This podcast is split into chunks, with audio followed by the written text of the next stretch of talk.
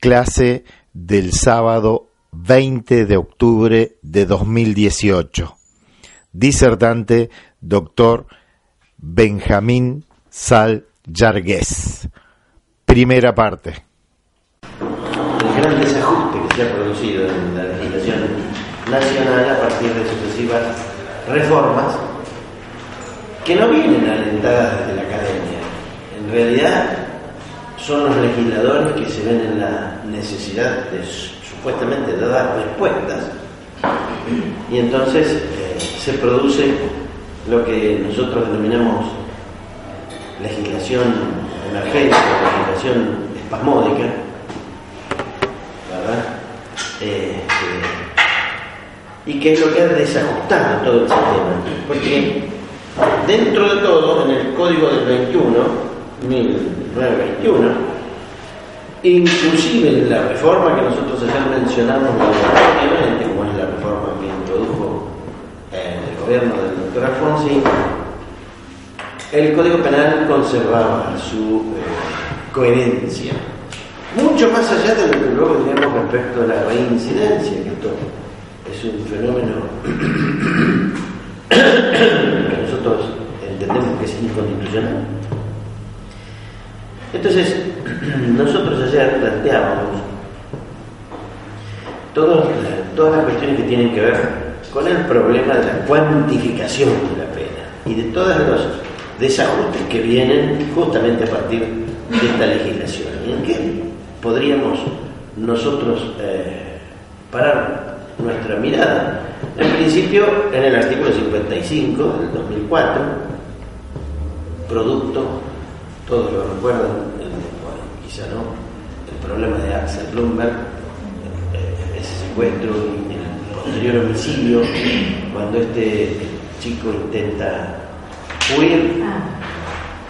Y la recepción que tuvo, porque esto también importa, eh, no todas las víctimas son igualmente consideradas. Zaffaroni habla de campaña de ley y de orden y de las campañas de víctimas héroes. De repente hay alguna víctima que por obra quizá de la enjundia de los familiares o de la, prensa, pues ocupan un lugar preeminente. Es lo que pasó con un caso del cual luego resulta la organización, la agrupación Madres del Dolor, ¿verdad? Que este, se trata de un homicidio culposo. Eh, y bueno, eh, aún en un homicidio, un homicidio culposo, en circunstancias, por cierto, también bastante particulares. Es decir, de repente no interesa tanto la ecuación jurídica. No sé si conocen el caso este, pero eh, se llama el imputado y, Suquiasian venía, eh, digamos, a velocidad excesiva por Libertador en zona norte, allá en Buenos Aires, y se encuentra o enfrenta con un chico que cruza justamente la Libertador. ¿Por qué? Porque habían sido víctimas de un robo, un intento de robo. Entonces, uno en alguna medida no es que vaya a disculpar el exceso de velocidad, pero lo que tiene que considerar es que hay circunstancias que son tan imprevisibles. Que alguien salga corriendo ostensiblemente cuando hay vehículos que están pasando. Entonces, esto a mí en lo personal también me toca intervenir en esa causa. Y sin embargo, eh, eh, fue condenado estuvo también detenido, es decir, todo esto eh, en ocasiones logra tal entidad que los legisladores toman la, batuta y, legislan, que es para lo que supuestamente se les paga, pero lo hacen de ese modo. Es decir, con Bloomberg se tocaron una serie de artículos, se introdujeron una serie de restricciones en leyes de procedimiento, entonces algunas provincias y la capital lo hicieron, pero en lo que se refiere al Código Penal se introduce el problema de los 50 años con el recurso teórico, o si ustedes quieren, de fundamentación, del que yo hablaba ayer del 227 ter. No sé si ustedes lo han, repasado, pero el 227 ter dice el máximo de la pena establecida para cualquier delito será aumentado en un medio cuando la acción contribuya a poner en peligro la vigencia de la Constitución Nacional. Entonces, uno no podía acudir al recurso de decir se está refiriendo a los delitos del título, de los delitos contra el orden constitucional, porque esto resultaría sobrando la referencia a cualquier delito. Hay otros, hay otros artículos o hay otras circunstancias en donde se refiere concretamente a los delitos de este título. Y entonces eh, cierra el análisis eh, hermenéutico. Pero acá no. La, idea siempre fue, yo había hecho para entonces un paneo. Esto, la, primera vez que topo con este argumento se trató de una, de una defensa y lo esgrime un que por entonces era fiscal y él eh, postulaba la eh, utilización del 97 ter para hablar de 37 eh, años y medio, el máximo de la pena, que es una de las interpretaciones que es posible seguir. Y el juez, que actualmente es juez de juicio, por entonces era juez de primera instancia, digamos, correccional, el juez de juicio, ahora juez de juicio, tomó esa explicación y se quedó con ella. Y empezó por lo menos en el ámbito del Departamento de La Plata, a instalarse este recurso de extender la eh, escala penal de las eh, penas divisibles a 37 años y medio en ese supuesto, pero luego algún otro descubrió, y yo lo tenía bastante cerca después, descubrió que era posible extenderlo hasta 50. Y cuando uno hace esa afirmación, bueno, la, la idea tiene sus fundamentos dentro de lo que es la estructura del artículo 27 pero de escalar todo el argumento. ¿Y esto por qué pasó así? Porque hubo un tiempo, un, un vacío de unos meses inclusive, donde no se había tocado la libertad condicional. Entonces, seguía siendo de 20 años, y entonces se modifica también la libertad condicional para este tipo de penas, en, concreto la referencia a la, prisión, perpetua, que pasa de 20 años a 35 años para pedir la libertad condicional. Claro, si el máximo de la pena es 50, tenía alguna lógica que se aumentara en penas perpetuas, en dos tercios de cualquier pena eh, divisible, pero en tratándose de una perpetua de 20, lo llevaron a 35 años para eh, la libertad condicional.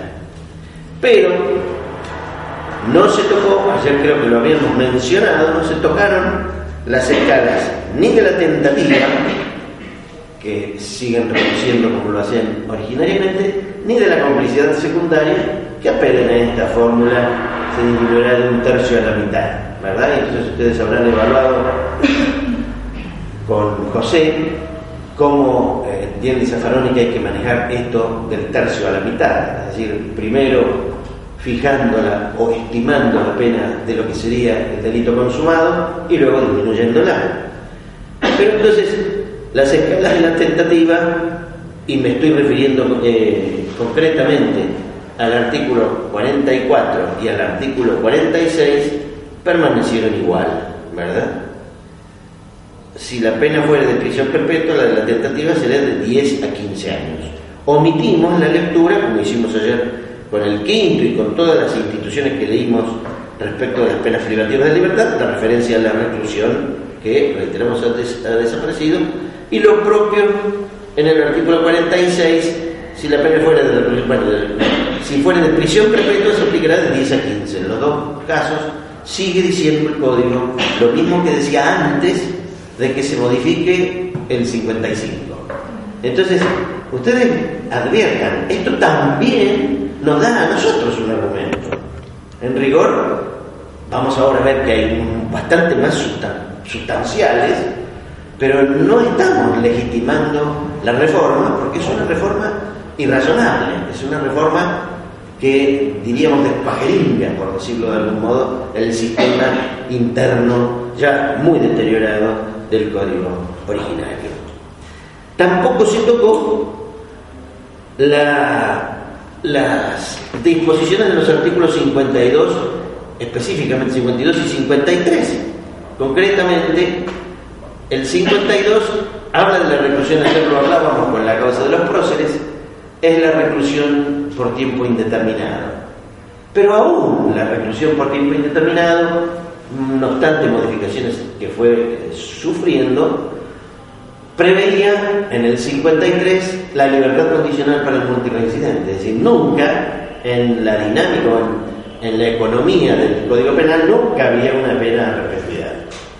Ahora puede existir la pena de perpetuidad si uno toma en cuenta el problema de los, de los eh, máximos, ¿verdad? Es decir, si uno no eh, respetara o si no respeta cara de perro el artículo 55, y bueno, entonces podría darse el supuesto de que operando el, 14, que prohíbe la libertad condicional a los reincidentes, se, eh, se pueda hablar de una pena realmente perpetua.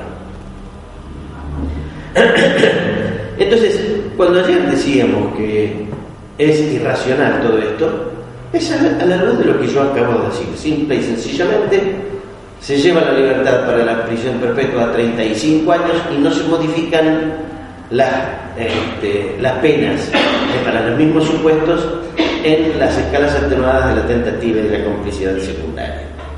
Ayer hablábamos de dos leyes que eh, vienen a poner, diríamos, argumentos, si ustedes me permiten, a favor de lo que estamos postulando. La ley que introduce el Estatuto de Roma en el ámbito de la legislación penal argentina es la ley 23.390, perdón, 25.390.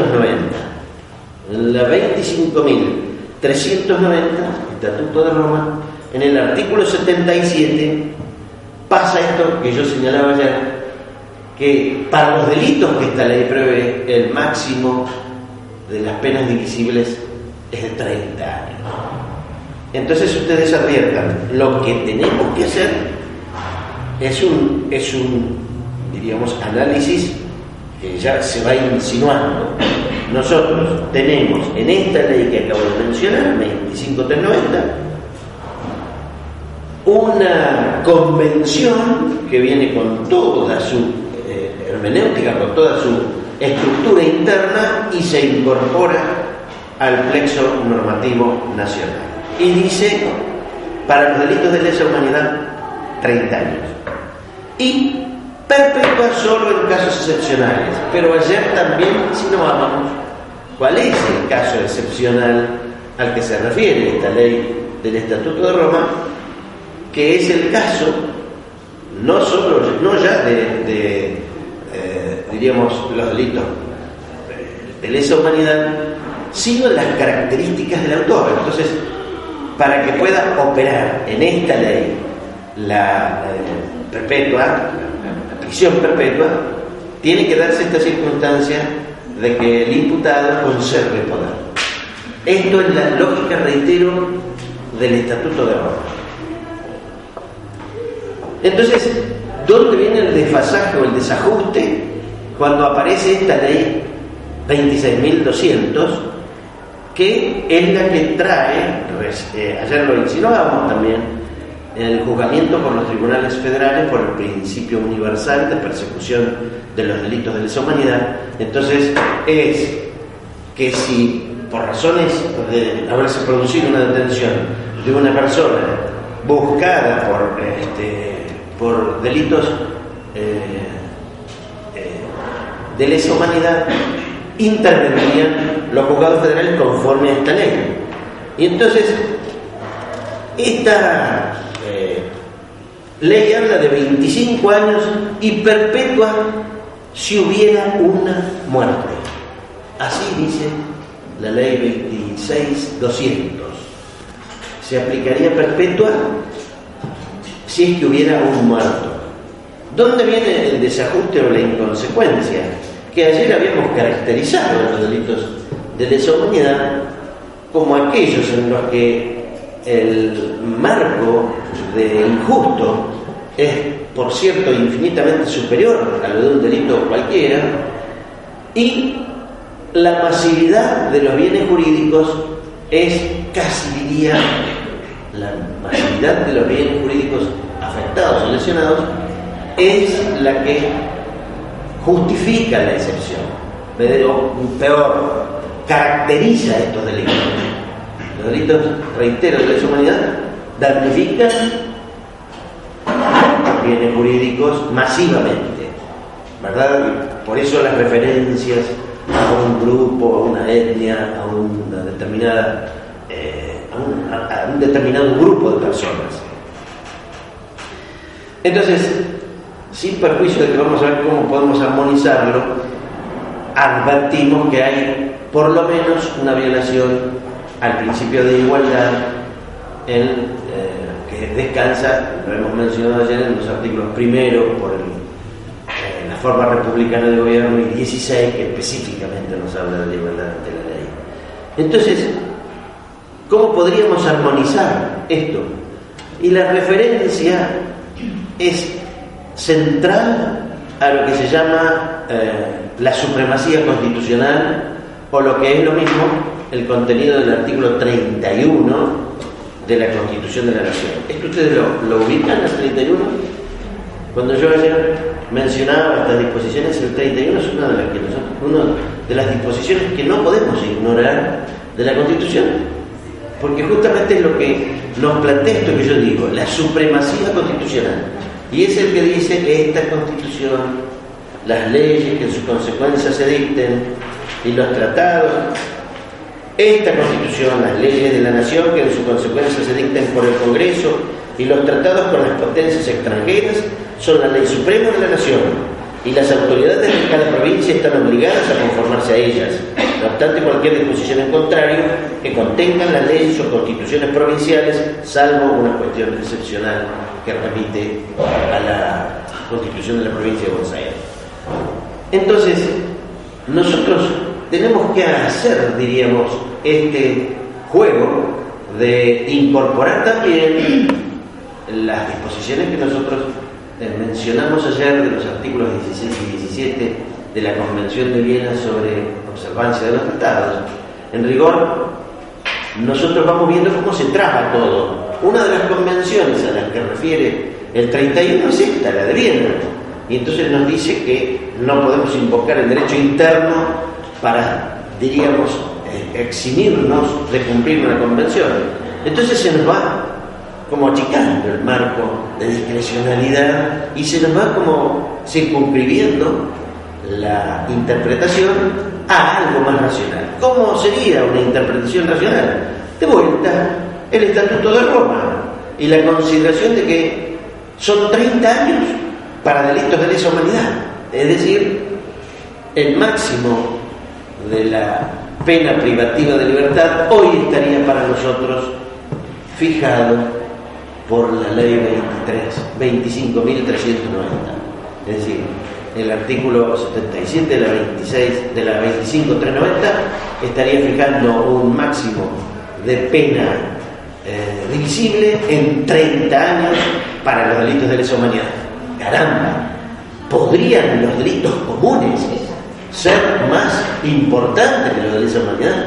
¿Podría, por la magia propuesta por los legisladores que atendieron al falso ingeniero, desarticular todo y entonces chocar contra lo que dice una convención que es de derecho penal internacional y que está incorporada por el 75-22 de la Constitución al plexo normativo que indica el 31 como supremacía de la Constitución y de las convenciones que por ella se incorporen a, la, legislación. Esto parece demasiado, diríamos, fuerte, no, no tiene sentido. Entonces, también eh, justificar que en el campo de la ley 25.390 la excepción a la prohibición de las penas perpetuas viene dada por esta circunstancia de tratarse el autor de una persona que conserva el poder o que conserva buena parte del poder. Y entonces aparece la figura de la, este, de la perpetuidad en ese contexto. Por lo que también nos resulta explotando la cosa cuando nosotros pretendiésemos que por cualquier delito podría llegar a imponerse una pena perpetua operando las, normas que estamos criticando. Entonces, ¿qué pasa si nosotros decimos cómo funciona la libertad condicional en esta circunstancia que estamos planteando de que el máximo de las penas sería 30 años? Dos tercios de la condena y dos tercios de 30 de 20 años. Es decir, 20 años podría ser el, el este, límite de la libertad condicional en eh, penas eh, privativas de libertad que excedieran ese plazo, ¿verdad? Que llegaran a 30, por, obra justamente de haber nosotros aceptado este nuevo máximo que establece una convención internacional. Entonces, nosotros podríamos decir, yo mencioné no ayer, pero en la primera vez, que en la constitución de la provincia de Buenos Aires existe un artículo que es muy interesante, que no sé si tiene un correlato en la constitución, desconozco, es un, diríamos, un, error mío no haberlo chequeado, si es que ustedes tienen en la constitución provincial una norma de la misma entidad. El artículo 57 dice que los jueces podrán declarar, es decir, están imposibilitados de aplicar una ley que entiendan que se alza contra el orden constitucional nacional. Entonces, nosotros lo hemos hecho, bueno, por lo menos uno lo ha hecho en algunas oportunidades, invocar el 57 de la Constitución y explicar por qué esto pasa. En lo personal me ha pasado de decirlo antes de la reforma de Bloomberg con la interpretación del 27 tal, y luego remitir a lo dicho eh, con relación a la, a la, reforma del 55. En una sala de tres, si uno queda en minoría, eso eventualmente alguien que eh, acuda al, al, fallo sabe que eso es así para uno de los jueces, sea, no decide. Pero esto es lo que yo sostenía aún antes de la reforma del artículo 55. Entonces,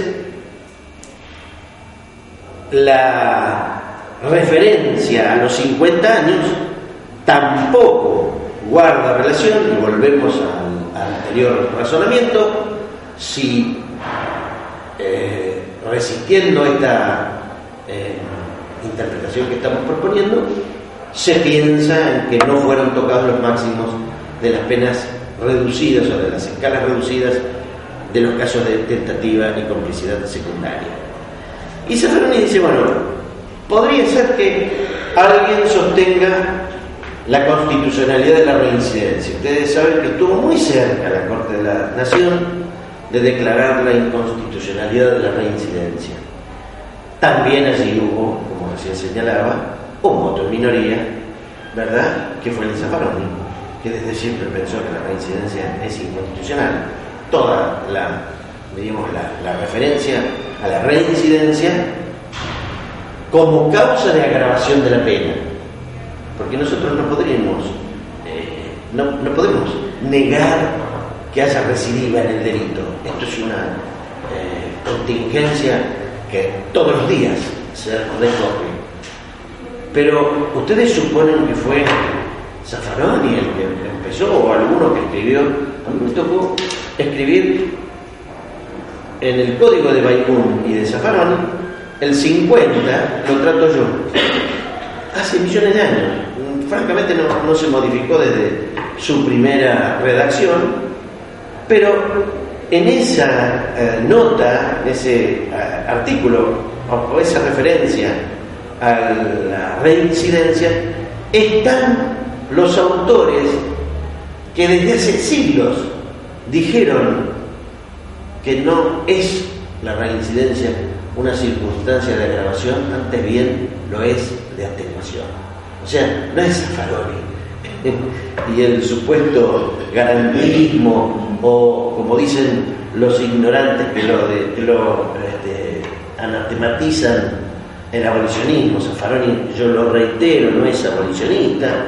El abolicionismo es un movimiento que tiene nombre y apellido, ¿verdad? Que son Niels Christie, eh, eh, Hulsmann y Matisen. Son tres autores, uno de los Países Bajos y el otro de los, de los países, los otros dos de los países escandinavos, que proponen sí la abolición del sistema.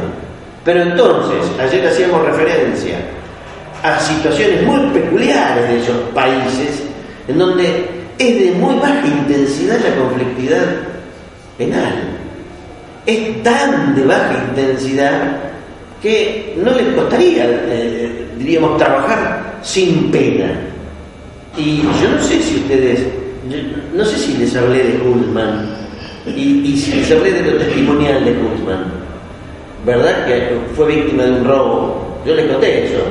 Bueno, entonces esto puede pasar en Holanda, no va a pasar en la Argentina. No va a pasar que un profesor diga, me quiero llevar el preso a mi casa porque le quiero decir que yo lo entiendo y, quiero establecer un vínculo con este señor que ha sido siempre un vulnerado y un vulnerable.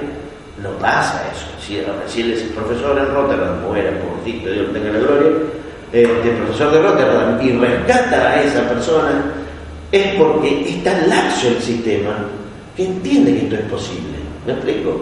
Entonces, en esos contextos funcionaría el abolicionismo, pero nosotros vamos a hablar de abolicionismo y nos comen los piojos, con perdón de la, de la referencia a un, argumento completamente ridículo, pero la verdad es que nos pasan por arriba, no tiene sentido. Entonces, no es abolicionismo lo que postula Zaffaroni, es puro garantismo, es puro decir, señores, es así, nosotros tenemos una, una república, lo dice el artículo primero, y después tenemos toda una trama legal supranacional y, y convencional que nos traba la interpretación, nos condiciona y no podemos hacer el argumento interno y no podemos desembarazarnos de eso, porque significaría denunciar esos tratados y significaría el retroceso tremendo de decir para la Argentina todas las convenciones son zaraza, ¿verdad? Entonces, si se mantuviera, dice Zaffaroni, la eh, reincidencia como un instituto constitucional, nosotros no tendríamos inconveniente en aplicar el artículo 30 de la 25390 y decir, bueno, a los 30 años se extinguió, basta, se terminó con este señor, hace 30 años que está dentro, se acabó la discusión, se liquidó la pena, se extinguió la pena, ¿verdad? Lo propio para los casos en donde se niega libertad condicional. Y esto es, eh, diríamos, fruto de lo que yo señalo, por acabo de, mencionar, como eh, eh, legislación compulsiva. Entonces, la libertad condicional no se concederá a los reincidentes, tampoco se concederá en los casos previstos en los artículos 80, inciso séptimo, 124, 142 bis, ante último párrafo, 165 y 170 ante último párrafo. Y así siguiente, decir, el día de mañana pueden venir y decir, bueno, tampoco la... Y si uno intenta fundamentar esto, yo tengo que decir que en las convenciones, donde nosotros nos pongamos a rastrear, la privación ilegal, perdón, la privación legal de libertad, o sea, las penas privativas de libertad, tienen que ser progresivas. Es decir, la progresividad del sistema carcelario está en las convenciones. ¿Qué quiere decir esto?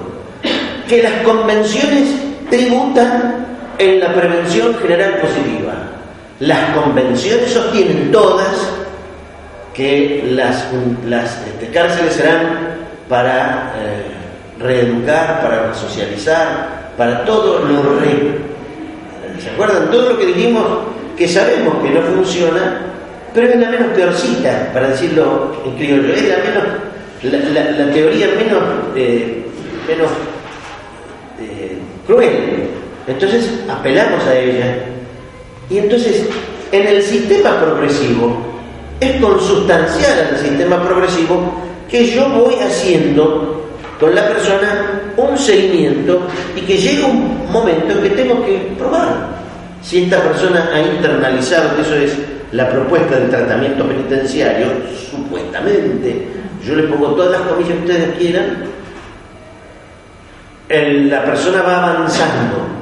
Y entonces todo esto está estipulado en la ley de ejecución ahora, ¿verdad? Es decir, la progresividad no es una cosa que se me ocurrió a mí, es concretamente que yo voy, si estoy en un régimen de máxima, voy viendo y entonces me evalúan y entonces hay el informe de capellanía, a ver si voy a misa o no voy a misa, si hablo con el pastor o no hablo con el pastor, si soy evangelista, o qué sé yo qué, si soy budista, y entonces también a ver de si cómo me porto con los superiores, de si, en fin, hago buena letra, de si trabajo, de si estudio, y entonces de repente mejoro en el sistema, y entonces paso a, una, eh, a un régimen de... Em, de seguridad media y así subsiguientemente hasta que llegue el momento de la prueba.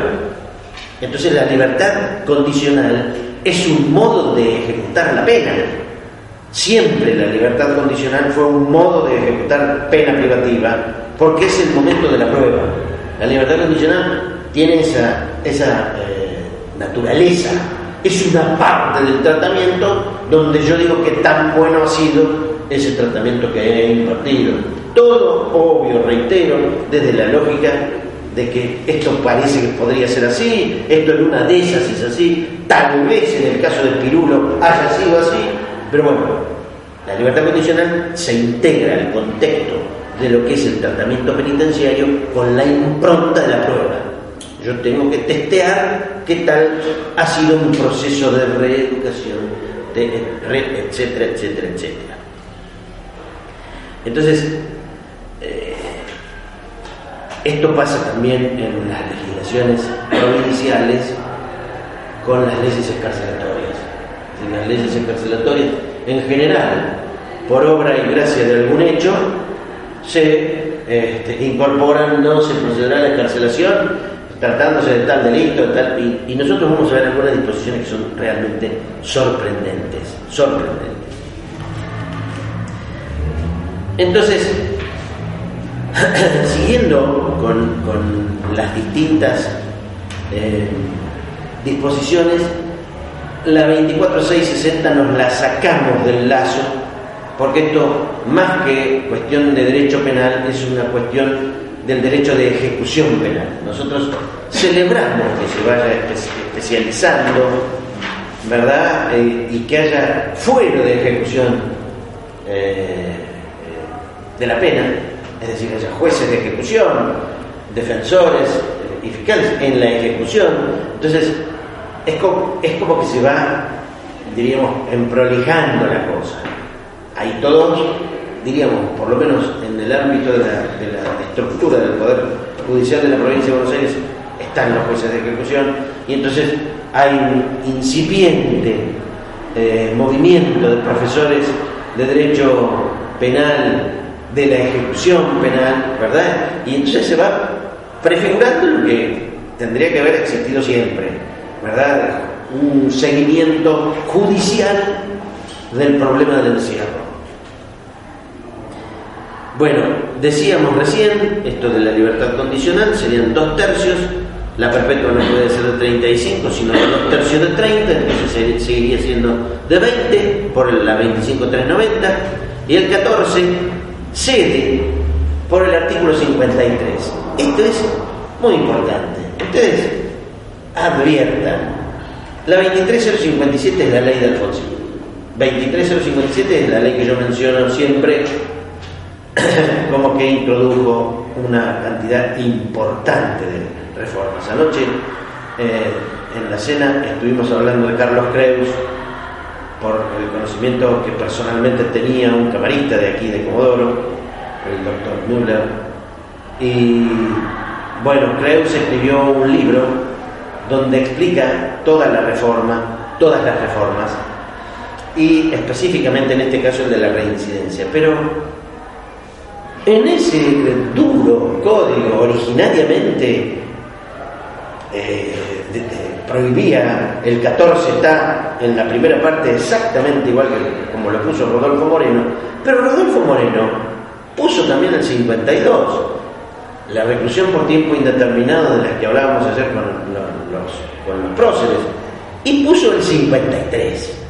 En los casos del artículo anterior, o sea, a un señor se le acabaron los bonus, ¿verdad?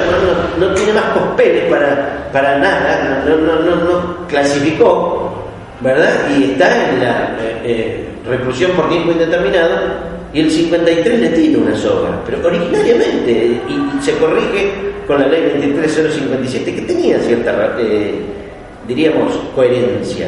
En los casos del artículo anterior, transcurridos cinco años del cumplimiento de la reclusión accesoria, el tribunal que hubiera dictado la última condena o impuesto la pena única estará facultado para otorgarle la libertad condicional previo informe de la autoridad penitenciaria en las condiciones compromisorias previstas en el artículo 13, y siempre que el condenado hubiera mantenido buena conducta, demostrando aptitud y hábito para el trabajo y demás actitudes que permiten suponer verosímilmente que no constituirá un peligro para la sociedad. Transcurridos cinco años de obtenida la libertad condicional, el condenado podrá solicitar su libertad definitiva al tribunal que le concedió, el que decidirá según sea el resultado obtenido en el periodo de prueba y previo informe del patronato, institución o persona digna de confianza a cuyo cargo haya estado el control de la actividad del liberado. Los condenados con la reclusión accesoria por tiempo indeterminado deberán cumplirla en establecimientos federales. La violación por parte del liberado, cualquiera de las condiciones establecidas en el artículo 13, podrán determinar la revocatoria del beneficio acordado y su reintegro al régimen carcelario anterior. Después de transcurridos cinco años de su reintegro el régimen al régimen carcelario, podrá, en los casos de los incisos solicitar nuevamente la libertad condicional. Esto está vigente, ¿se comprende? Entonces, no hay eh, un modo de decir legítimamente que nosotros podamos extender una prisión ad vitam a propósito de la reincidencia, porque en la economía del código original no existía ese supuesto, de que te quedas adentro, hermano, hasta que te mueras. No existía. Hay dos instituciones que seguramente todos conocemos, pero que también hay que mirarlas en el contexto de eh, esta teoría de la responsabilidad, del Estado y que tienen todos, que tienen estas dos, eh, ¿verdad? Una de ellas recientemente incorporada, en términos de historia, digo, que es la probation, ¿verdad? El 76 bis del Código Penal. La probation, su nombre lo indica, es la suspensión del juicio a prueba del derecho anglosajón, específicamente muy difundido en los Estados Unidos, donde diría se ha bastardeado esa institución. Es decir, la, capacidad de negociación del fiscal es tan grande, ¿verdad?, que las personas con el espíritu de, engancharse en este sistema, en ocasiones confiesan delitos que no han cometido y en ocasiones se casan con el, este, el, pedido de un fiscal con el propósito de que se suspenda, el, este, aprueba el proceso que se le sigue. Nosotros vimos en, muchos casos atisbos, de lo mismo y hemos sabido de defensores generales que han sido investigados, defensores estoy hablando, por, eh, diríamos, negociar esto técnicamente importa una negociación, la probation importa, implica una negociación, pero en términos de igualdad, no en términos en los que el defensor concede, como comentábamos anoche, en los que el defensor concede, eh, diríamos, más de los que debiera conceder en el ánimo mucho más, diría, bastardo de trabajar menos porque en muchos casos es este, pereza intelectual o funcional, ¿verdad? Y aparte es que se trabaja con gente que en último análisis, primero no se va a enterar que eso pasó así, y segundo, aún cuando se enterara no puede hacer absolutamente nada. ¿Verdad? Esto es terrible, pero es así. nosotros hemos.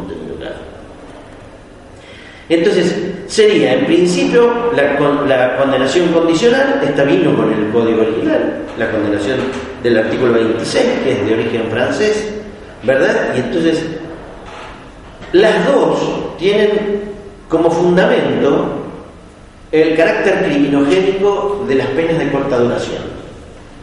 Vean qué inconsecuencia de nuestros teóricos y de nuestros legisladores porque hablan del carácter criminogénico de las penas de corta duración y legitiman las de larga duración. No son criminogénicas. Pero claro, si yo a una persona que es la primera condena la meto en una cárcel, aprende a delinquir. Entonces genera crimen. ¿Se comprende lo que yo estoy diciendo? Esta es la explicación que se da en estos supuestos. No es que vamos a darle la derecha porque es primera condena. No, es que si lo mandamos a la cárcel seguramente se va a contaminar. Acepto que la cárcel contamina, la cárcel eh, destruye, ¿verdad? Y que lejos de, producir algo bueno, todo lo que produce es malo, todo. Entonces, este carácter criminogénico de las penas de corta duración nosotros de todos modos lo agradecemos porque algo es algo, dijo el diablo, ¿me comprenden? Si bueno, está bien, en penas que no superen los tres años tenemos estos dos recursos.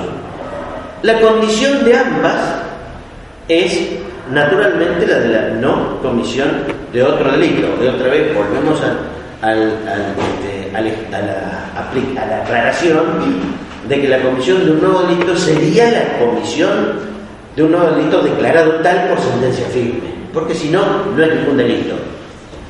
Entonces, si en la condenación condicional se produce, se pronuncia la condena y se cumple la condición, que es no cometer un nuevo delito, dice el artículo 26, la condenación se tendrá como no pronunciada. Entonces, nosotros podemos decir desaparece. Y, desaparece, sí, sí, desaparece. ¿Qué dice el código? La condenación se tendrá por no pronunciar. ¿Verdad? A ver, ¿dónde está? Eh, la decisión de persona, personalidad. La condenación se, tendrá como no pronunciada si dentro del término de cuatro años, contados a partir de la fecha de la sentencia firme, el condenado no cometiera un nuevo delito. Si cometiera un nuevo delito, sufrirá pena impuesta en la primera condenación y la que le correspondiera o no. La suspensión podrá ser acordada por segunda vez. Entonces, adviertan cómo en esta, diríamos, en la economía de la, de la condenación condicional, también está esto de buscar cuantas veces más podamos alejarlo del efectivo cumplimiento de pena privativa, pues hagámoslo. En el caso de la probation, se suspende el pronunciamiento, se suspende el juicio. Y entonces si se da la, la condición de la no comisión de un nuevo delito, pues entonces se extingue la acción. Y, lo reitero, en ambos casos, para penas inferiores a los tres años. Luego está la pena de multa. La pena de multa consiste, su nombre lo indica, en el pago al Estado de la cantidad que la multa imponga. Periódicamente se actualizan los montos tratando de seguir el problema de nuestro, dinero que ha borrado ya serán, no sé, como veinte y pico de ceros en, unos cuantos años. Y entonces se trata de una pena eh, claro carácter económico. Cuando yo estoy diciendo esto, digo además que yo la voy a aplicar y la voy a aplicar conforme a las pautas que tengo para fijar la pena. Y entonces el artículo 41, al que ya vamos, nos va a decir entre algunos parámetros que nos establece la edad, la educación, la costumbre, la la calidad de los matrimonios, especialmente la miseria o la dificultad para ganar su. Eh, concretamente, las condiciones personales, la calidad de las personas, circunstancias de tiempo que demuestren, bueno, después vamos a ver qué sentido tendría la peligrosidad.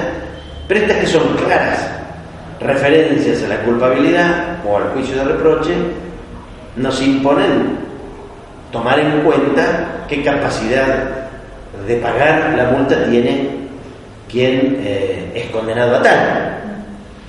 Y en el Código Penal está, en el artículo 22 bis, la posibilidad de aplicar la multa cuando el delito persiga fines de lucro. Entonces dice, si el hecho ha sido cometido con ánimo de lucro, podrá agregarse a la pena privativa de libertad una multa. Dale que va.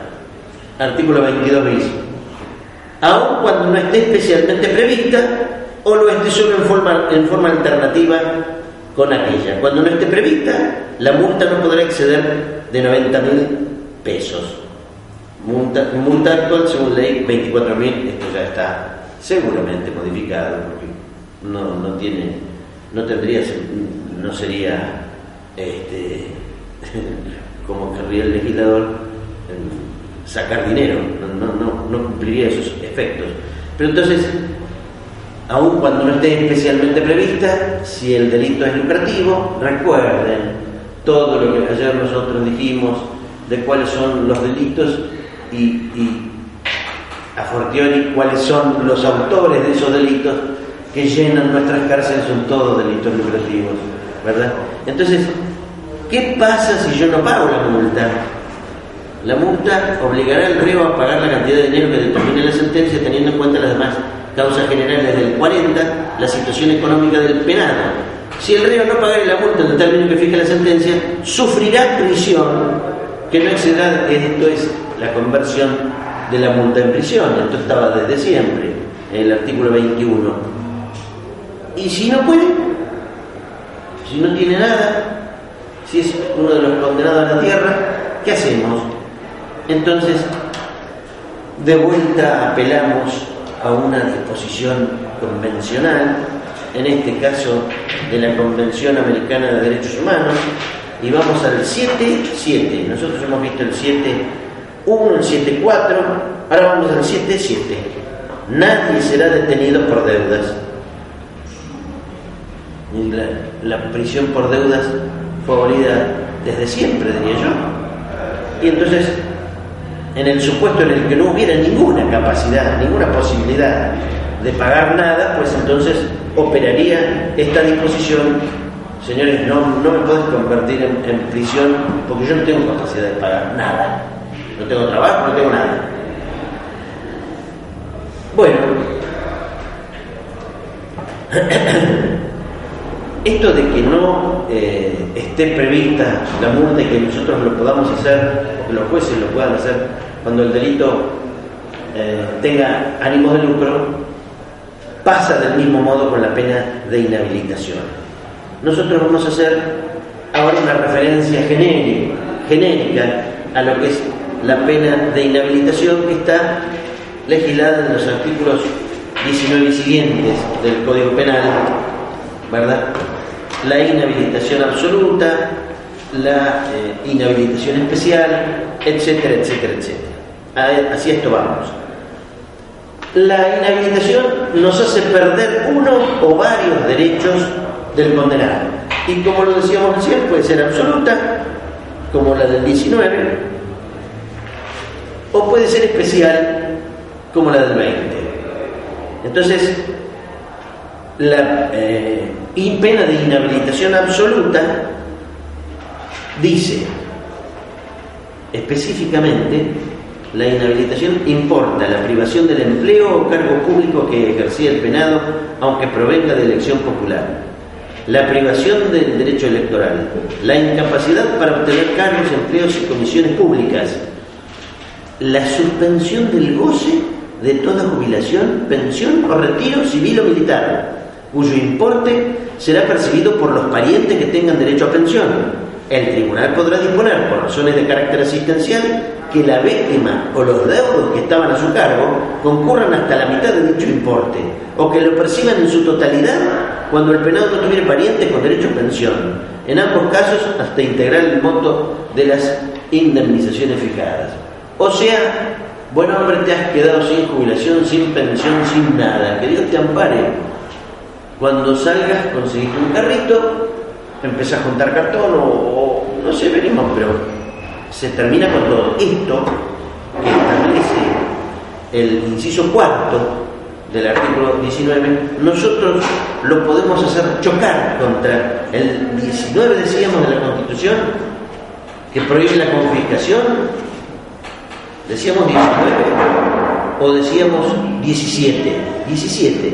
La confiscación de bienes queda borrada para siempre del Código Penal argentino. Entonces, clara oposición del 19 del Código Penal a una norma de carácter superior que es el 17, en donde dice que la confiscación está borrada del Código Penal. Si yo a una persona le saco todos sus recursos, ¿verdad? Porque esto es de lo que habla el inciso cuarto del 19 del Código Penal, ¿verdad? Estoy, estoy instaurando la muerte civil de una persona. Es decir, no, no, no, tiene empleo, no tiene pensión, no tiene jubilación, no tiene nada. Fue lo borran este, del, registro de las personas vivas. Lo pueden borrar tranquilamente porque está muerto civilmente. y eh, cuando nosotros hablamos de la, de la inhabilitación absoluta del artículo 19, ¿qué es lo que nos dice el artículo 12? En el artículo 12 nosotros estamos hablando de todo lo que es el problema de, las penas, etcétera, etcétera, y dice, bueno, la reclusión y la prisión por más de tres años llevan como inherente la inhabilitación absoluta por el tiempo de la condena, la que puede durar hasta tres años más, si así lo resuelve el tribunal, de acuerdo con la índole del delito. Importan además la privación, mientras dure la pena, de la patria potestad, de la administración de bienes, del derecho a disponer de ellos para entre vivos. El penado quedará sujeto a la pura tela establecida por el Código Civil para los incapaces, esto hay que hacer nueva referencia al artículo 31 y siguientes del nuevo Código Civil Comercial, porque el Código Civil al que se refería el artículo 12 no existe más. Entonces, esta pena de inhabilitación absoluta, ustedes la han visto cuando han leído cualquier fallo. Se condena a la pena de cuatro años de edad, inhabilitación absoluta, porque es esto de lo que se está hablando y son todas estas características.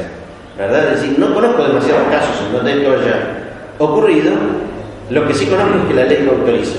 Entonces, no faltará, no faltará alguien a que se le haya ocurrido seguramente y yo lo estoy desconociendo. La inhabilitación especial está vinculada a los delitos en donde yo he manifestado una incapacidad, he manifestado una negligencia, impericia, inobservancia, es decir, en la mayoría de los casos se trata de eh, eh, la inhabilitación para algunos derechos que tienen los ciudadanos o los delitos eh, cometidos en funciones públicas que inhabilitan para el ejercicio de la función pública, etcétera, etcétera, etcétera. La pena de inhabilitación especial siempre funciona como pena principal en los delitos en donde está prevista, siempre funciona como pena principal aun cuando esté manejada en forma conjunta, ¿verdad? ¿Y qué es lo que se exige del juez? Y una extensión de lo que sería el principio de máxima, este, taxatividad legal e interpretativa, que es que precise absolutamente cuál es la incapacidad que le está imponiendo. ¿Cuáles son los derechos de los que lo va a privar y por el tiempo que lo va a privar? ¿Se entiende? Esto lo indican en los artículos 20 y 20 bis. La inhabilitación especial producirá la privación del empleo, cargo, profesión o derecho sobre el que recayere y la incapacidad para obtener otro del mismo género durante la condena. La inhabilitación especial para los derechos políticos producirá la incapacidad de ejercer durante la condena aquellos sobre los que Y 20 bis podrá imponerse inhabilitación especial de seis meses a 10 años, aunque esta pena no esté expresamente prevista, lo propio pasaba con la multa, cuando el delito importe incompetencia, primero, o abuso en el ejercicio de un empleo o cargo público, dos, abuso en el ejercicio de la patria potestad, adopción, tutela o curatela, tres, incompetencia o abuso en el desempeño de una profesión o actividad cuyo ejercicio dependa de una autorización, licencia o habilitación del poder público. Entonces, del mismo modo que el legislador ha postulado la libertad condicional, ha postulado los, diríamos, sucedáneos de la prisión con la condenación o con la, con la eh, probation, en el caso de la inhabilitación plantea la posibilidad de la rehabilitación. Y esto es el 20 ter que dice concretamente el condenado a inhabilitación absoluta, recuerden la del 19, la que viene con la impronta de la inconstitucionalidad por ser confiscatoria en lo que se refiere al, inciso cuarto, puede ser restituido al uso y goce de los derechos y capacidades de que fue privado si se ha comportado correctamente, es decir, empezamos con los problemas de eh, verificar qué es lo que pasó. Si se ha comportado correctamente, esto es muy laxo, durante la mitad del plazo de aquella o durante 10 años cuando la pena fuera perpetua y ha reparado los daños en la medida de lo posible. La pena de inhabilitación absoluta pide esto. Y el condenado a inhabilitación especial puede ser rehabilitado transcurrida la mitad del plazo de ella o cinco años cuando la pena fuera perpetua con las dos características que le asignamos a la pena de inhabilitación absoluta, comportado correctamente, ha remediado su incompetencia o no es de temer que incurra en nuevos avisos y además ha reparado los daños en la medida de lo posible. De modo que como recién decíamos, la inhabilitación especial surge por un exceso en alguno de los derechos de que un ciudadano puede disfrutar, si de repente la inhabilitación especial se trata para la conducción de vehículos automotores, yo tendré que dar un nuevo examen que pruebe que se maneja, ¿verdad? Que, puedo realizar ese, esa conducta arreglada conforme a las pautas que, que ahí están establecidas. Cuando la inhabilitación importó la pérdida de un cargo público o de la tutela o curatela, la rehabilitación no comportará la reposición en los mismos cargos. Para todos los efectos, en los plazos de la inhabilitación, no se computará el tiempo en que el inhabilitado haya estado prófugo, internado o privado de su libertad. Entonces, esto es básicamente lo que nosotros tenemos para decir de la, de la inhabilitación y de la rehabilitación que vendría a ser el modo por el cual yo puedo volver a ejercitar los derechos que me fueron temporalmente quitados. Luego viene el comiso o el decomiso del artículo 23. Y entonces es una, una, pena accesoria en el supuesto en el que esto exista, que haya concretamente cosas en particular no se está autorizando al decomiso indeterminado de bienes del, sujeto activo, sino de, dice, provenientes del delito, efectos provenientes del delito, eso es lo que se decomisa. Entonces, de repente por ahí alguien podría decir, bueno, le decomiso el auto con el que atropelló a una persona. Eso no es un, no es un bien proveniente del delito, es el, el bien con el cual yo he demostrado mi inhabilidad para manejar o mi violación a deberes de cuidado, etcétera, etcétera, etcétera. Efectos provenientes del delito, dice el artículo, lo obtenido por el injusto, salvo que pertenezca a terceros. Y luego hay una referencia que nosotros hacemos a lo que es la acción civil. Eh, la acción civil, la mayoría de los códigos de procedimiento eh, postulan la posibilidad de seguir al mismo tiempo la acción civil. no es algo que en lo personal me, me cierre, a mí no me cierra para nada. ¿Y por qué no me cierra para nada? Porque el procedimiento civil y el procedimiento penal son antitéticos, no es que sean diferentes, son antitéticos. Entonces yo siempre he puesto como ejemplo la absolución de posiciones, que es un problema de, prueba en la eh, sede civil, donde yo le digo al demandado para que jure como es cierto decir me hizo tal cosa. Entonces le estoy pidiendo que jure decir verdad de algo que supuestamente eh, se le va a volver en contra. ¿verdad? Tendría que ser la subsistencia de la prueba confesoria, la confesión como tal no existe ya. Es decir, los códigos se resisten a, reglamentar la confesión por su historia. Si el Señor quiere hablar y, agarra la guitarra y, canta toda la versión que él quiere dar y eso importa la solución de un delito, bueno, es cosa de él. Yo tendré que buscar que sea verosímil, que haya otras pruebas que la corroboren y si no, tendría que aceptar la autoinculpación como un método de prueba de algo y una persona podría, por infinita cantidad de razones, autoincriminarse. Por ejemplo, para eh, desviar la investigación dirigida a una persona que fuera de su, de su afecto.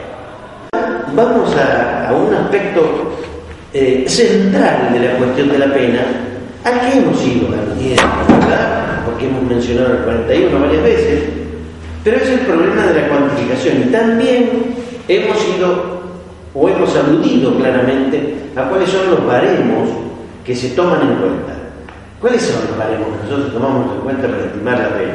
A este le vamos a dar 5 años, 6 meses y 14 días. Y a este otro le vamos a dar en cambio 7 años, 2 meses. ¿En virtud de qué? nosotros vamos a hacer esa, esa evaluación. La hemos mencionado millones de veces. ¿Qué tomamos en cuenta de lo que hemos visto en teoría del delito para estimar y para poner en funcionamiento un sistema de vasos comunicantes o, un aparatito raro que me permita estimar algo? ¿Qué serían los parámetros en los que yo voy a reparar? Concretamente. Yo tengo un injusto culpable, el delito. Ya lo he dicho todo. ¿Qué tengo que evaluar? El monto del del injusto y monto del reproche. Entonces, de esto es básicamente de lo que nosotros estamos eh, hablando. Tenemos dos capítulos centrales que son injusto y reproche. Y ahora vamos a ver cómo funciona el, este, el sistema. Pero ya lo decimos de entrada ya lo decimos de entrada. Injusto y reproche, en el marco, obviamente, de la escala legal. Y de la escala legal interpretada conforme a lo que nosotros acabamos de decir, en todo aquello en lo que se modifica por obra de las leyes como la reforma del 55. Todo lo que hemos dicho recién de cómo condiciona el Estatuto de Roma para abajo las modificaciones que ha sufrido el sistema. Entonces, nosotros tenemos un sistema de escalas que es un, medio, diríamos, bastante más razonable que el de las penas fijas. No quiere esto decir que no haya países que utilizan penas fijas. La, pena es tal y punto. Hay una estimación general para todos los delitos de esa especie y Santa Felizmente, nosotros nos manejamos con eh, escalas que van del mínimo al máximo.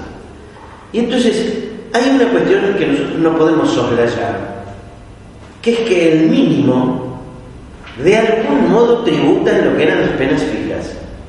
Porque ¿por qué habríamos de poner siempre un mínimo? Entonces, no lo dice Zaffaroni, lo dice este, este ridículo sujeto que les está hablando, pero porque siempre me ha parecido Primero, en los precedentes del Código Penal argentino hubieron varios proyectos, uno de los cuales hablaba del perdón judicial. Al perdón judicial se lo critica porque era un resabio del, del restricto, perdón, del rescripto del, rey. ¿verdad? Una eh, demostración del poder absoluto, y entonces, bueno, a vos te, a vos te dispenso, a este no, ¿verdad? Yo lo mismo, pero yo, bueno, el perdón judicial tenía mucho de esa impronta. Pero ¿qué era? Proyecto de ley donde el juez podía eventualmente perdonar la pena. Nunca eligió, el 21 no lo tuvo nunca el perdón judicial. Pero tiene una cosa que es muy particular. Nosotros, mi muy modesta opinión, el mínimo es una, es una eh, diríamos, un extremo eh, que nosotros podemos resignar, nosotros podemos alterarlo en buena parte. Entonces todos podríamos coincidir en que esto es posible. Y vamos a ver cuál, cuáles podrían ser algunos de los supuestos en que esto funcione. Pero ¿por qué no repasar el 44 infine? ¿Qué te habla el 44? ¿Se acuerdan? El 42 de qué habla? Es muy importante el 42. Tentativa. Tentativa. ¿Por qué es importante el artículo de la tentativa? Yo lo relacionaba, hice un grafiquito. Puse 18 y 19 de la Constitución, 42 del Código Penal y arrancamos. ¿Por qué? Porque es el primer momento en el que aparece el poder coercitivo del Estado. El que con el fin de cometer un delito determinado comienza su ejecución. Entonces,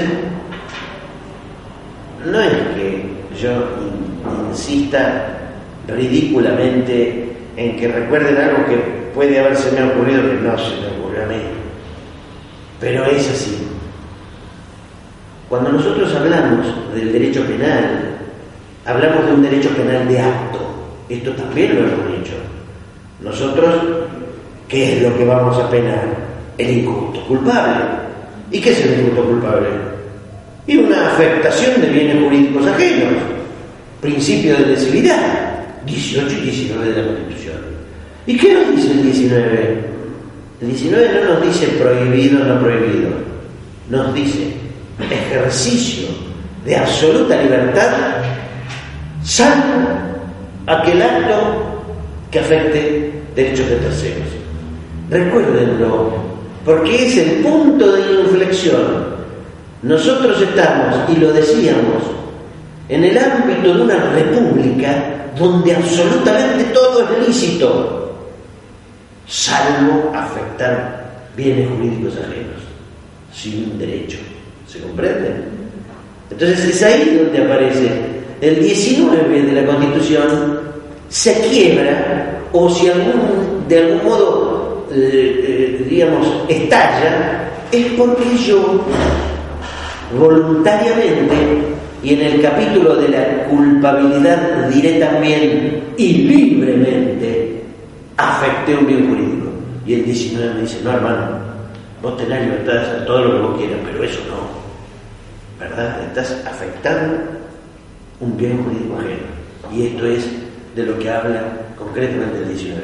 Entonces, estos puntos de conexión son centrales. ¿Por qué? Porque yo estoy hablando, con el 18 y el 19 estoy hablando del Estado de Derecho, el Estado constitucional y convencional, ¿verdad? En, una república de hombres libres e iguales yo puedo hacer lo que se me canta. Lo que no puedo hacer es lo que afecte malamente un bien jurídico ajeno.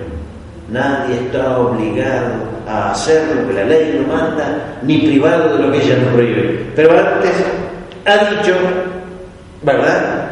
El 18 y el 19 juegan con lo que es la afectación de un bien. Yo te pido que esto lo tengan presente, ¿verdad?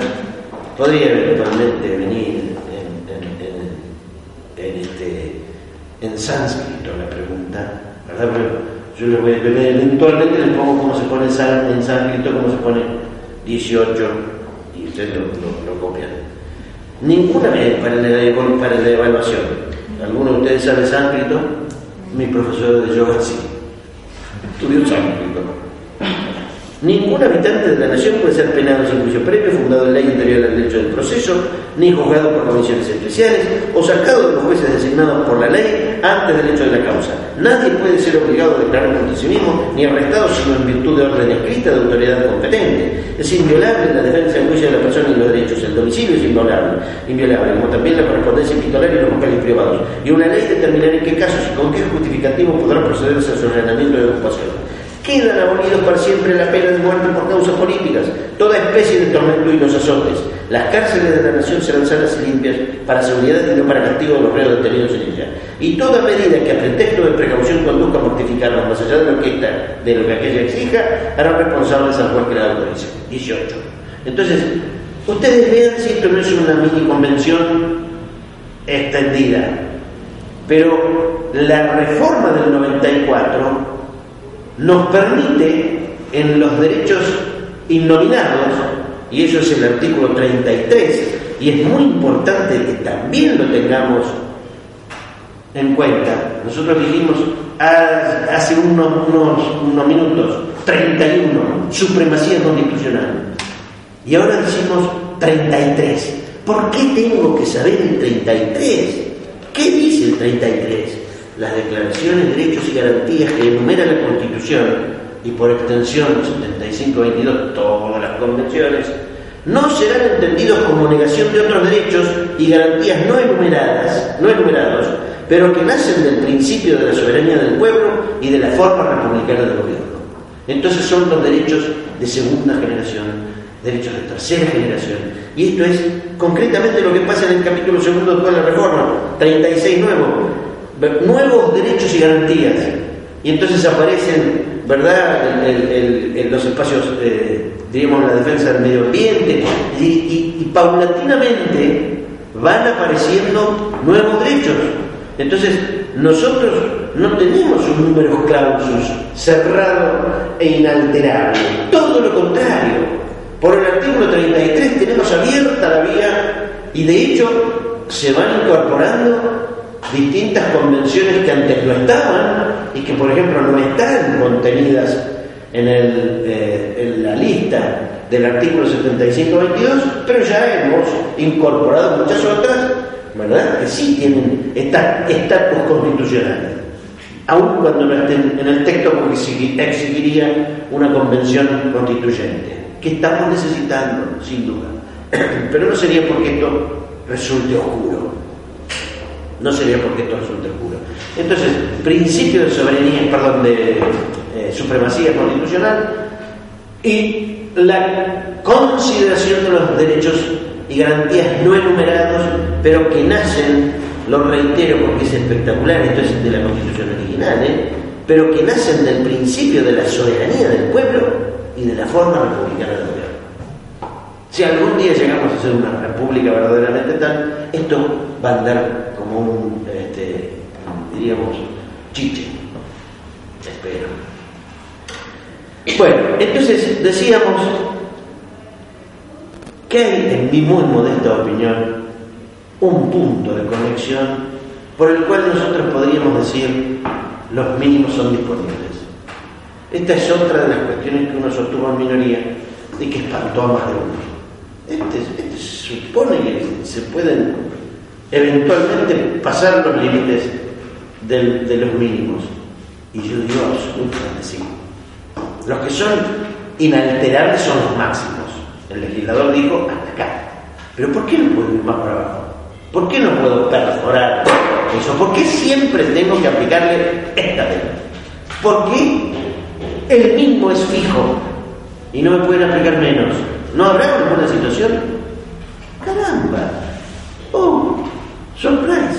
En el 44 nosotros estamos hablando de cómo hacemos para reducir la eh, pena en la tentativa. Esto es, eh, diríamos, primero, porque por ahí hago fuga de ideas.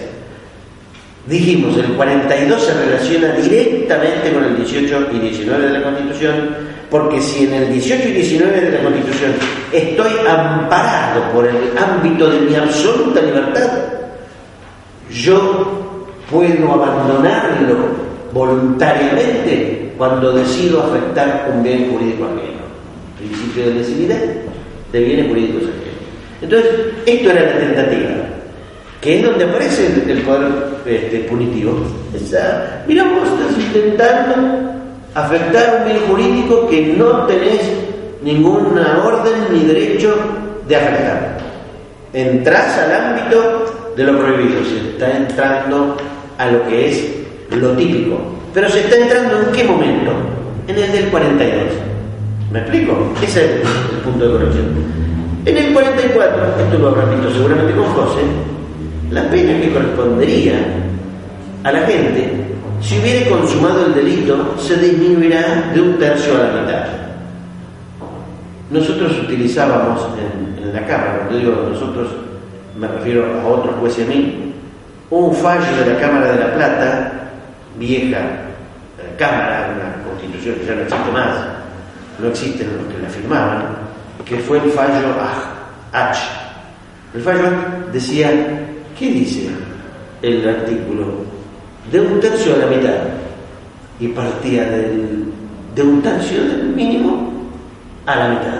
Punto. Y ahí se terminaba la, discusión. Era una interpretación literal. Por ser más, más la aplicábamos. Zaffaroni nunca aceptó esa tesitura y es decir, ahora claramente lo que él sostiene, creo que se nos habrá dicho José, evalúo cuál sería la pena que yo le hubiera puesto si hubiera sido un delito consumado y de ahí retrocedo al tercio y la mitad, de una pena en concreto. O sea, no sería el tercio y la mitad de escala fría del código, sino el tercio y la mitad de lo que yo estimo que le hubiera aplicado de haberlo cometido.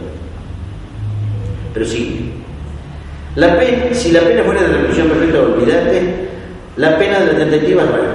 Si la pena fuera de prisión perpetua, la de tentativa será de prisión de 10 a 15 años. Si el delito fuera imposible, la pena se disminuirá en la mitad y podrá reducírsela al mínimo legal o eximirse de ella. ¿Me explico? En el artículo 44 hay una clara referencia a que el juez puede en ciertos casos, eximir de pena. Está muy claro que se trata de un delito imposible, es decir, de falta de elementos constitutivos del delito que hacen que lo mío haya sido simple y sencillamente un delito virtual. Entonces, es muy particular la eh, situación. Pero lo concreto es que hay un supuesto del código original en donde el legislador dijo el juez puede eximir de pena.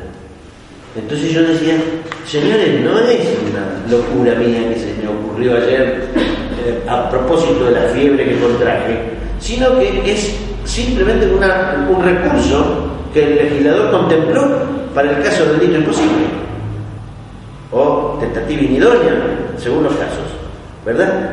Dice, según el grado de peligrosidad revelado por el delincuente. Aquí le embargo. Pero bueno, no se puede pedir todo. Eh, pero hay alguna, referencia, porque ahora vamos a lo que es el problema de la peligrosidad.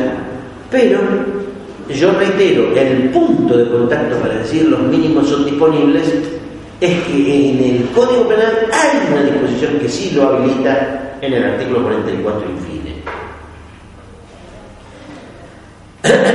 y naturalmente sería una interpretación obviamente más eh, beneficiosa. Entonces, ¿cuáles serían las situaciones en donde nosotros nos acercamos a la necesidad de disponer de los mínimos? Entonces, Aparoni eh, menciona pena natural, ejecución de penas ilícitas y las penas en pueblos originarios. Las penas en pueblos originarios tienen esta recepción constitucional. En rigor no es una referencia a las penas 75-17, sino a la... Aquí está.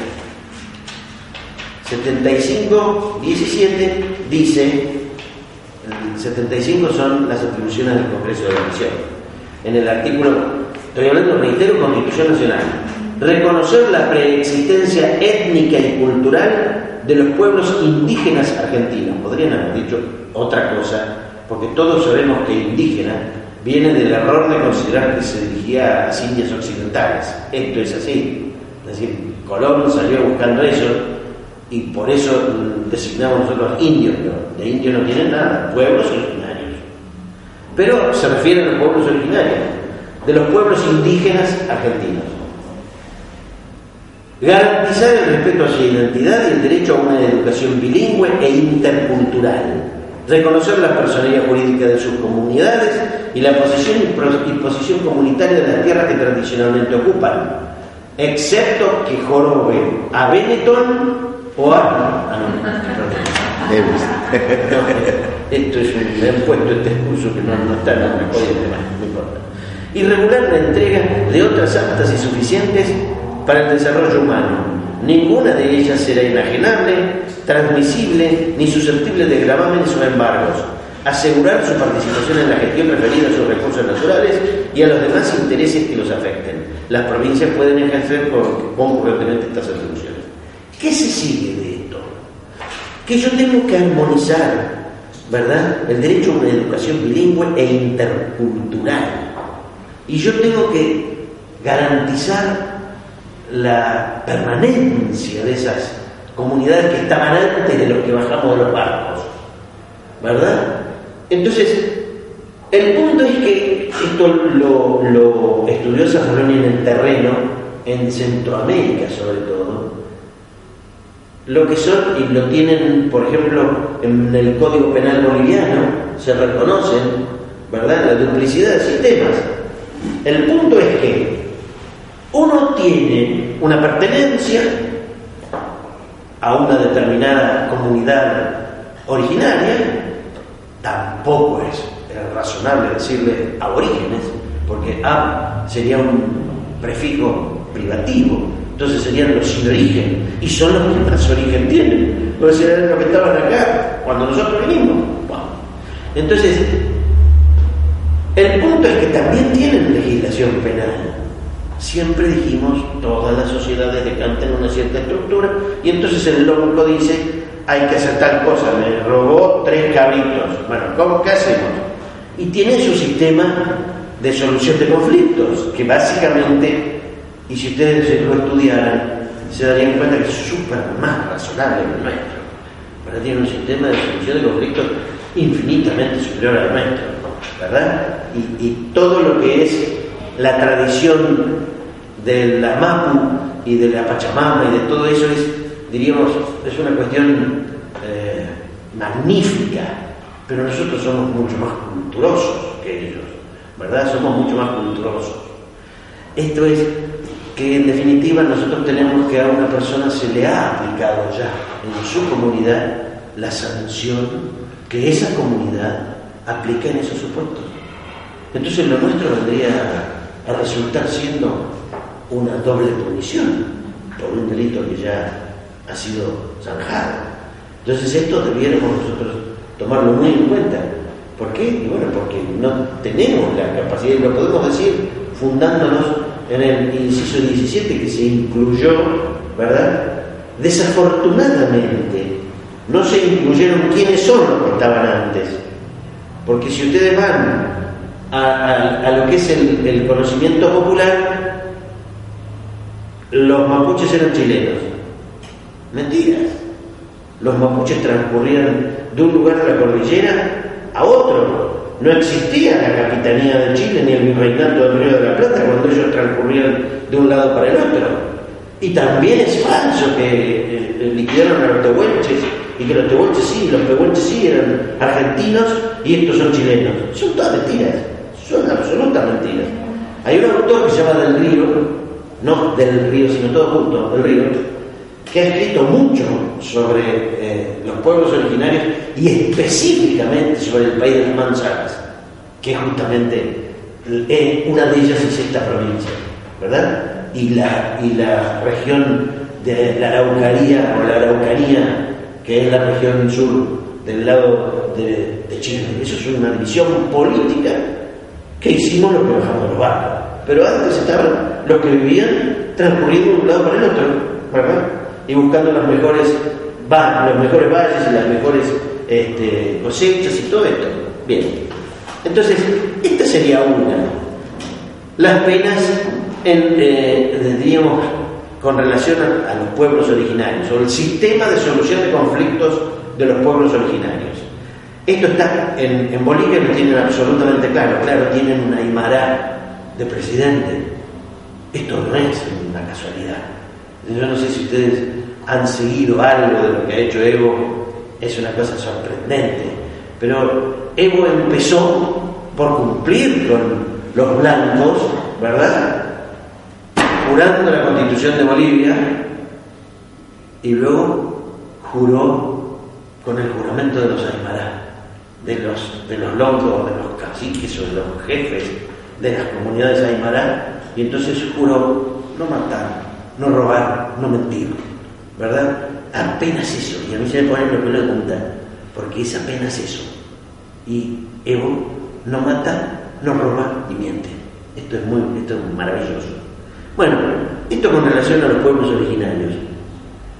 Imagínense lo que diría Pato Bullrich de esto que estamos manifestando.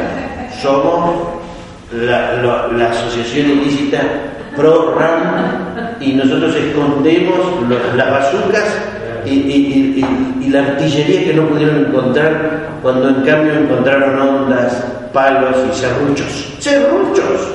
¿Qué podrían ser con serrucho? En fin. Lo otro es la pena natural. ¿Saben lo que es la pena natural? Eh, nosotros nos tocó, desafortunadamente pasa, a nosotros, pero a mí ese, caso me, selló para siempre.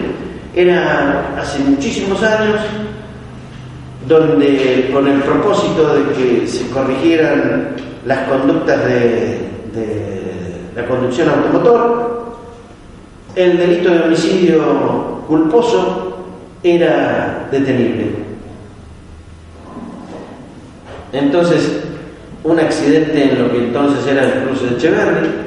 Se acababa de hacer un puente, el cruce de Echeverri es, diríamos, un cruce que está a 20 kilómetros de la ciudad de La Plata y que cruza la ruta 2, que ahora es autovía, que es Buenos Aires-Mar del Plata.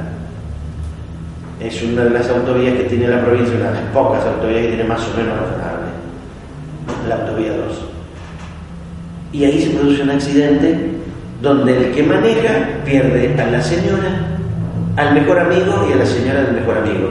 Y está detenido, internado en el hospital de Melchor Romero, que queda relativamente cerca Romero del cruce de Echeverri, entonces lo llevaron por ahí.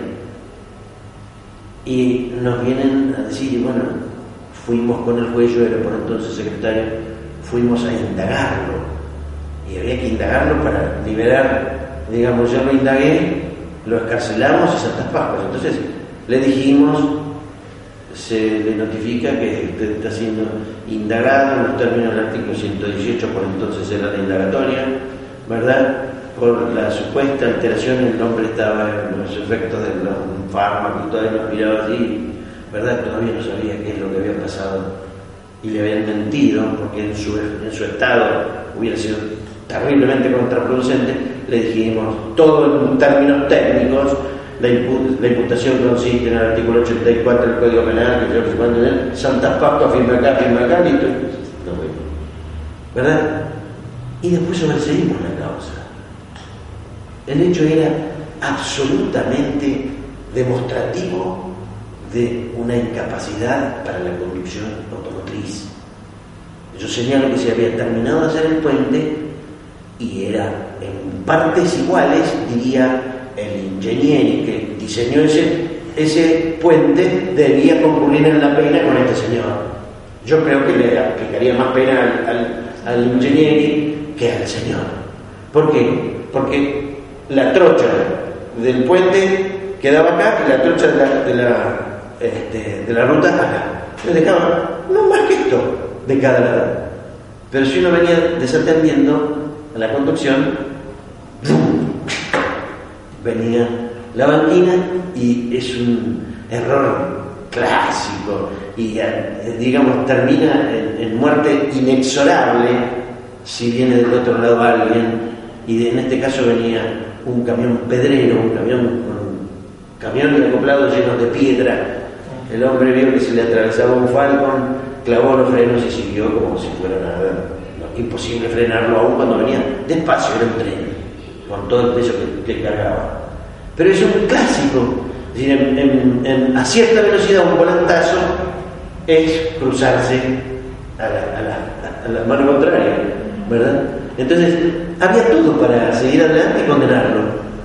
Y podríamos nosotros razonablemente, después de haber hecho esto para que él mejorara de salud, en el medio había un cura que era familiar de él, este, podíamos nosotros luego decirle, vení, te vamos a reclamar este, que respondas al derecho penal por haber matado culposamente a tu señora, a tu mejor amigo, a la señora de tu mejor amigo. Sobreseimiento provisorio que el fiscal consciente sobre eso es pena natural. Es decir, nada de lo que le hagamos a esa persona le significará más dolor del que él mismo se ha causado. Entonces sale sobrando la pena y parece una exorbitancia y parece una absoluta crueldad que esto ocurra. Y esto suele pasar también, nos pasó en, alguna oportunidad, con gente que de repente se cruzaba a balazos y quedaba baldado, quedaba cuadripléjico para siempre. ¿Qué vamos a hacer con ese señor? ¿Me explico?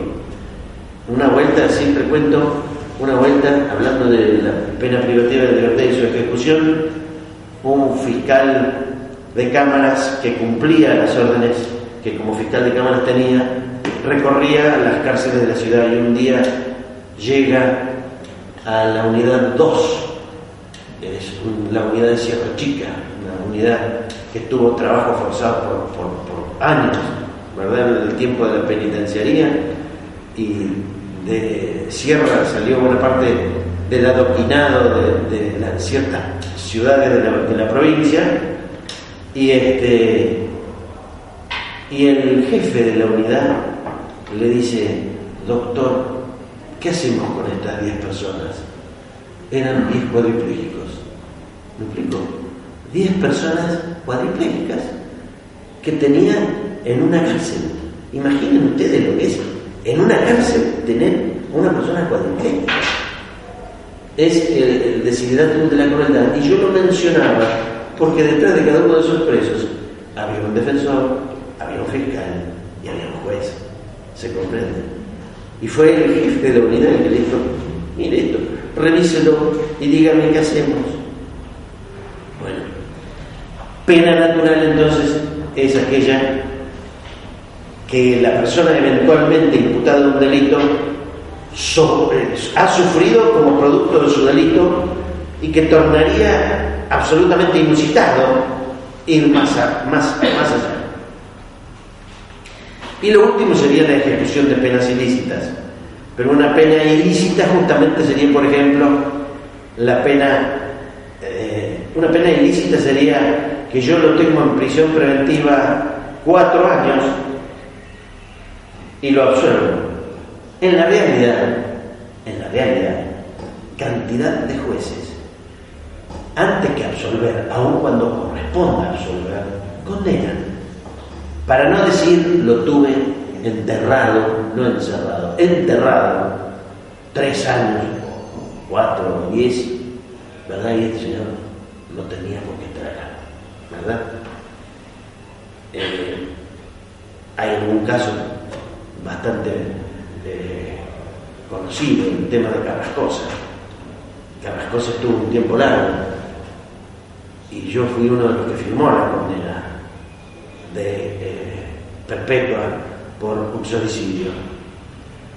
Lo que no sabe la gente es que entre las pruebas que nosotros tuvimos para dar vuelta a la sentencia, lo que yo digo es absolutamente comprobable porque la causa está a disposición de cualquier ciudadano, ha terminado esa causa. Había un informe de gendarmería con un software que se denomina Bike y es como un Excalibur calificado, es decir, es un sistema de escuchas telefónicas, donde la pericia de la gendarmería decía que se escucha claramente al imputado, a las cosas, decirle, bueno, muévanla, y que de la planta baja le contestan dos personas compatibles con la voz del coimputado Bartoli y su señora, eso todo resultaba de un prolijo informe de la Gendarmería Nacional. Nosotros condenamos, entre otras cosas, por esta razón. Y siguió la causa por el encubrimiento para todos los demás. Los demás fueron todos condenados por encubrimiento. Porque eh, García Manzunce, Horacio, periodista muy conocido, colaborador de La Nación, por ejemplo, lo llama al jefe de la policía de la provincia, che, sacame a la cana de acá, estoy viendo que viene un patrullero, sacame por favor, no quiero nada, se murió María Marta, así que no, este, sacame el. Y lo sacó a todos, ¿verdad? Y fue un, fiscal federal, García, eh, eh, García bueno, no, pero eh, es parecido, si no es así, será un Victorica. Este, y les dice, che, tendrían que hacer alguna, alguna cuestión, porque esto es una muerte dudosa. Tendrían que hacer autopsia, no, qué autopsia, que esto y que lo otro. Y eso se tapa. Los familiares están todos condenados por sentencia firme por el encubrimiento, ¿verdad? Y la causa transcurre, va a la corte de la provincia, que vergonzosamente, por una razón formal, en una causa tan tremenda como esa, como no tienen jueces que entiendan, esto me hago cargo de lo que digo, como no tienen jueces que entiendan, diríamos, ni de costado lo que es el derecho penal, dijeron eh, rechácense los, recursos de apelación y nulidad y que vayan a la Corte de la Nación. Y la Corte de la Nación les dio un, un sablazo. Les dijo, tienen la necesidad de intervenir. ¿De qué habla Casal? ¿De qué habla Herrera Ulloa? Herrera Ulloa en la Corte Interamericana y Casal en la Corte, concretamente ellos. Las, dos causas que yo menciono son las que ordinarizan el este, recurso de casación y son las que imponen que los tribunales den respuestas.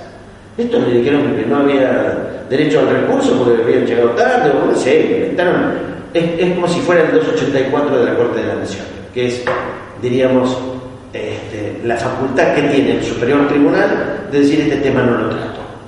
Y se terminó la discusión. Conclusión, la Corte tiene que intervenir.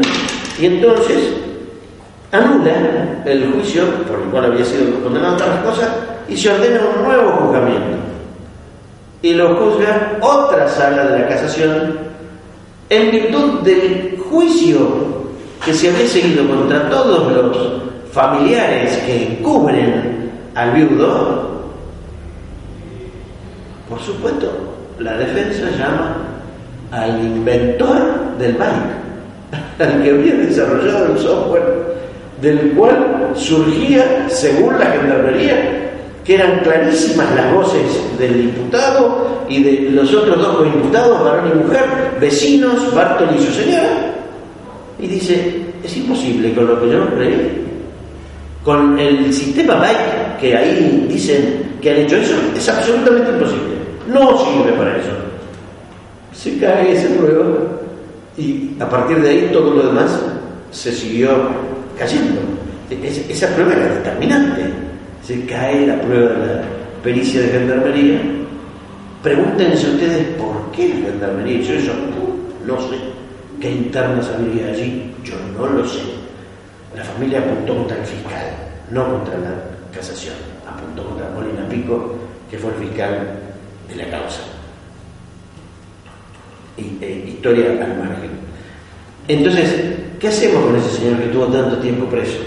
Y disculpas. Pero en el interín se volvió hipertenso, en el interín, eh, bueno, una cantidad de, un deterioro. Yo no sé si ha sido el doctor o no, no está aclarado, nadie dijo que haya sido otra persona. Lo que dijeron los colegas de este, casación, entre ellos eh, Daniel Carrasco, el último integrante de la sala con la que estaba, dijeron que no tenemos pruebas suficientes. Caído esto, no tenemos la certeza de que este haya sido el autor. Y si terminó, nunca apareció el arma, un 32. Nunca apareció. Los quitutos, como decía un medio hermano de María Marta. Todo muy doloroso, pero esa pena sería ilegal. Y si mañana se descubriera que no fue Pachelo y que fue este, Carrascosa, estaría absuelto y sería imposible juzgarlo, pero ya, pucha, si, si la habría saldado a la deuda, ¿se comprende? Esto vendría a ser lo que vendría a ser la pena ilegal.